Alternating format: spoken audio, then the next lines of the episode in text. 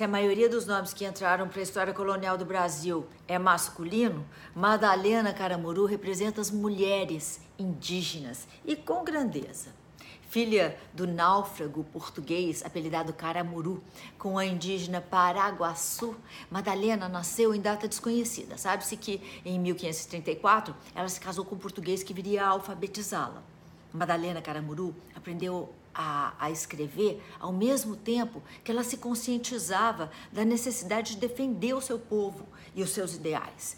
Em 1561, ela escreveu uma carta histórica para o principal jesuíta do Brasil, criticando os maus tratos dos colonizadores portugueses, exigindo atenção às crianças indígenas e o início da educação para mulheres o que não acontecia na época para mulher nenhuma, de etnia nenhuma, branca, negra, índia, nenhuma.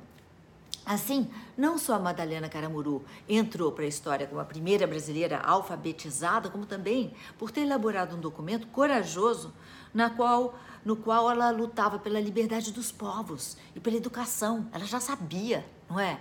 Que a educação dá dignidade, poder e assim liberta no século XVI, numa sociedade que silenciava tanto mulheres quanto indígenas em geral, Madalena Caramuru usou da escrita para lutar por cidadania.